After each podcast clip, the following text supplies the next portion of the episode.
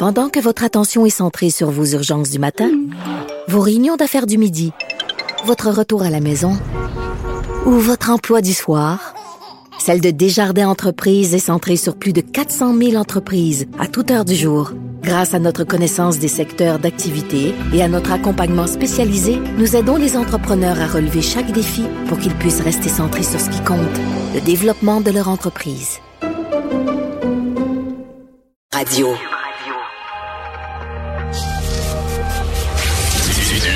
Trisac. L'original.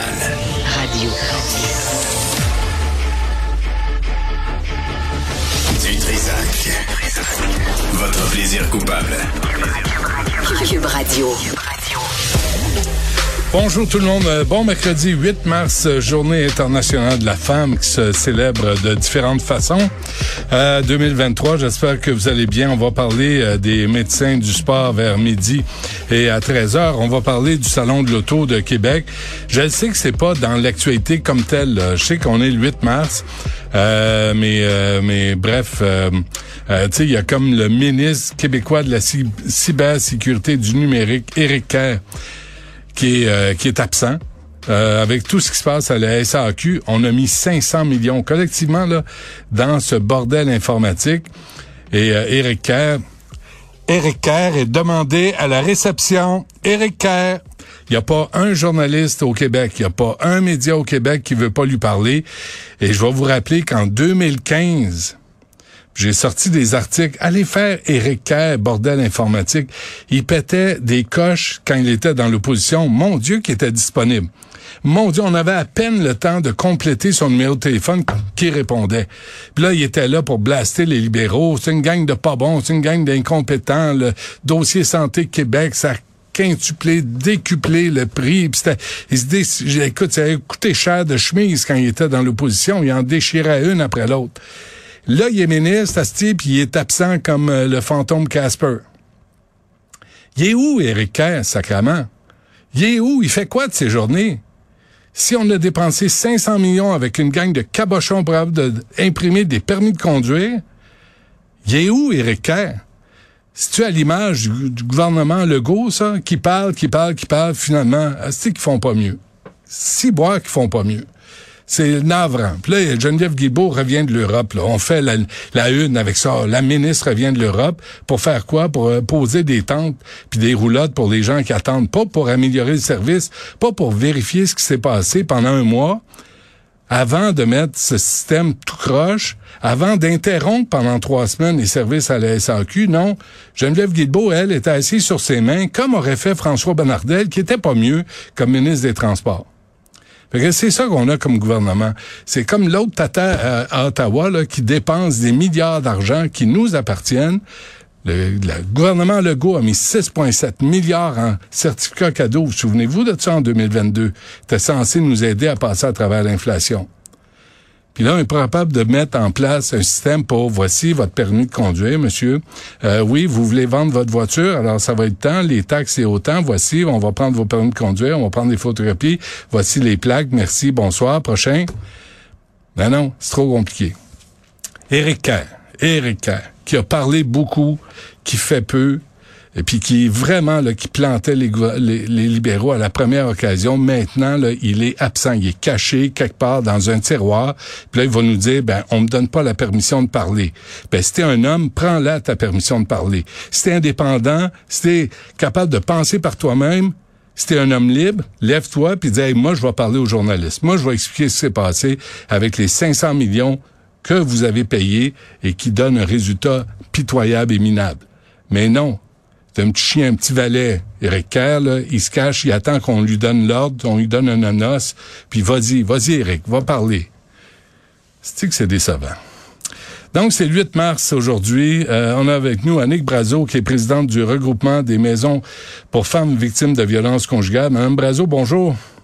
Bonjour. Là, vous publiez un livret euh, pour euh, qui, qui s'intitule Ce n'est pas de l'amour, c'est du contrôle. Expliquez-nous, c'est quoi le, le concept?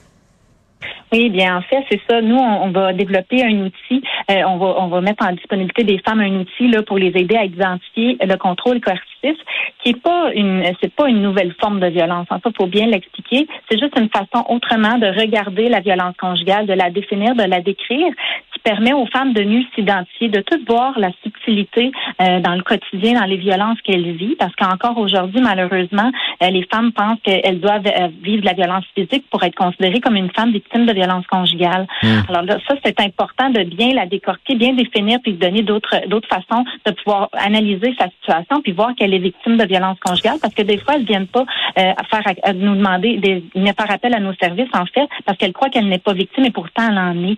Donc, vraiment, l'outil, c'est c'est vraiment l'idéal, c'est d'utiliser pour les femmes qu'elles puissent identifier les, toutes les ressources qu'on va être avec elles. On va venir en aide, l'aider à voir qu'elle est victime de violence conjugale finalement. OK, mais en même temps, faut pas galvauder victime de violence conjugale, Mme Brazo. Là. Il y a des fois, il y a des chicanes dans des couples. Ça existe. Il y a des conflits dans des couples. Ça veut pas dire que c'est de la violence conjugale non plus. Non, ben nous, c'est pour ça qu'on parle aussi de contrôle coercitif, justement.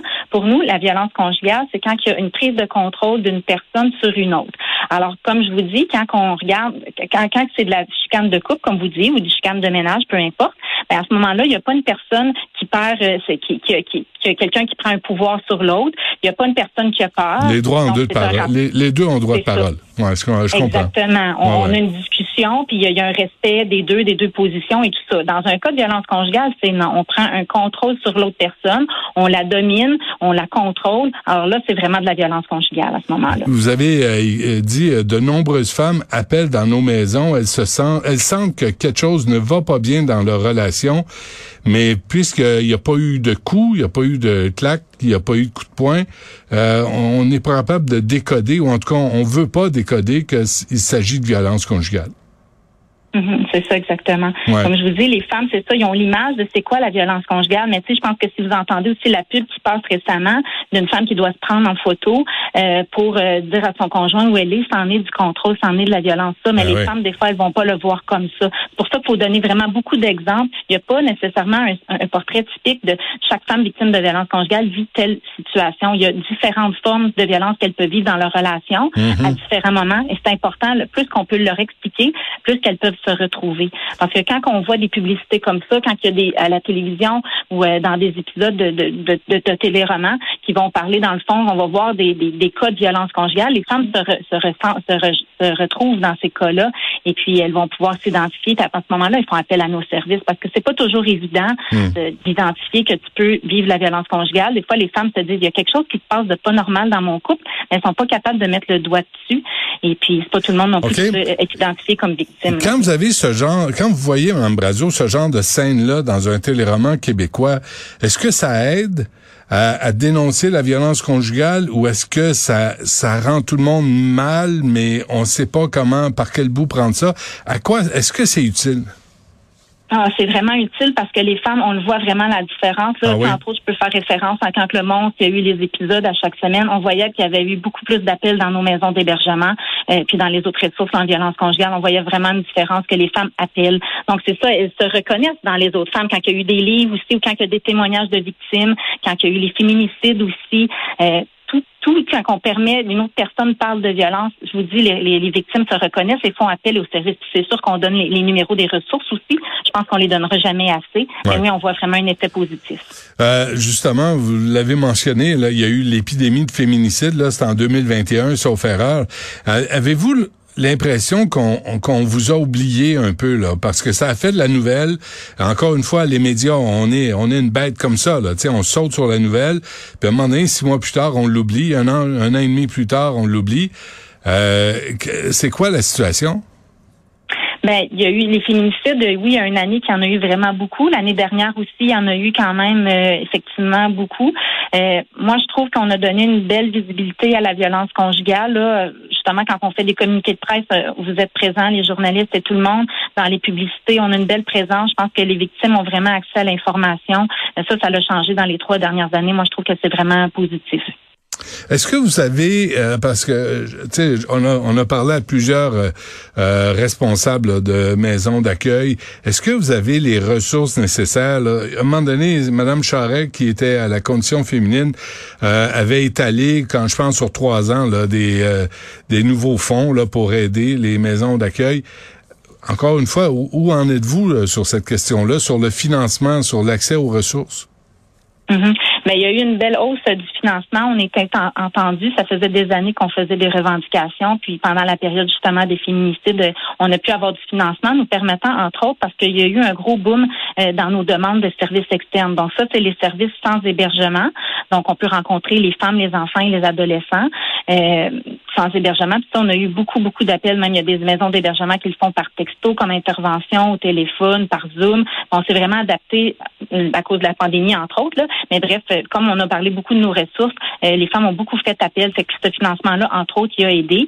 C'est sûr qu'il y a encore du financement manquant, mais je vous dirais qu'il y a eu, on a eu euh, une belle écoute, une belle, une belle écoute à ce niveau-là du niveau du, gouvernement, puis on a eu les fonds, puis c'est ça, fait que c'est parfait. C'est sûr que dans certaines régions du Québec, qui manquent malheureusement de ressources de maisons d'hébergement. Hmm. puis là, je vous dis, au niveau des services externes, bon, les femmes, on va leur donner un rendez-vous rapidement. il n'y a pas une liste d'attente comme dans dans d'autres milieux, où que ça peut être même un an. C'est assez rapide. Les femmes, en n'importe quand, 24-7, qu'on peut répondre à leurs besoins. C'est au niveau de l'hébergement, quand il n'y a plus de lits, ben, malheureusement, on peut pas venir en aide.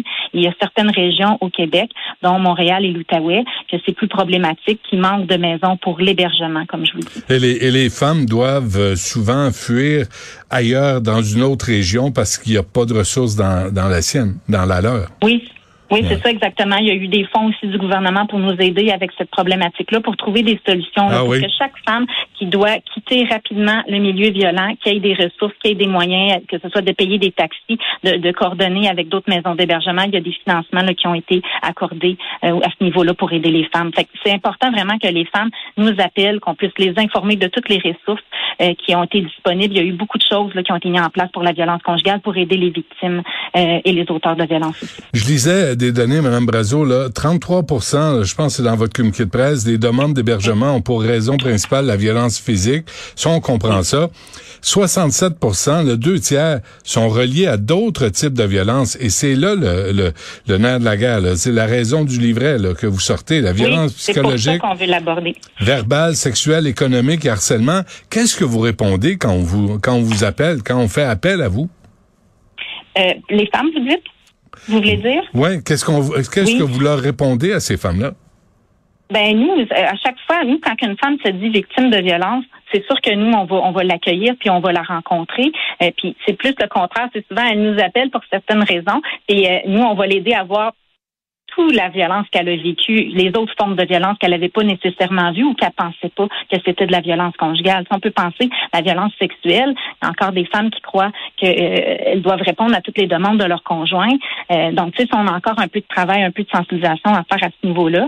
Donc, quand on parle de contrôle coercitif, vient aussi mettre le portrait de toutes les formes de violence que ces femmes-là peuvent vivre. Puis pour ça, c'est pour ça que c'est important de l'aborder parce que comme c'est pas la violence physique, c'est 67 que c'est d'autres formes de violence que la violence physique. Alors, les femmes en vivent, que ce soit l'intimidation par texto, les menaces, euh, la, grande surveillance que les femmes vivent de leurs conjoints.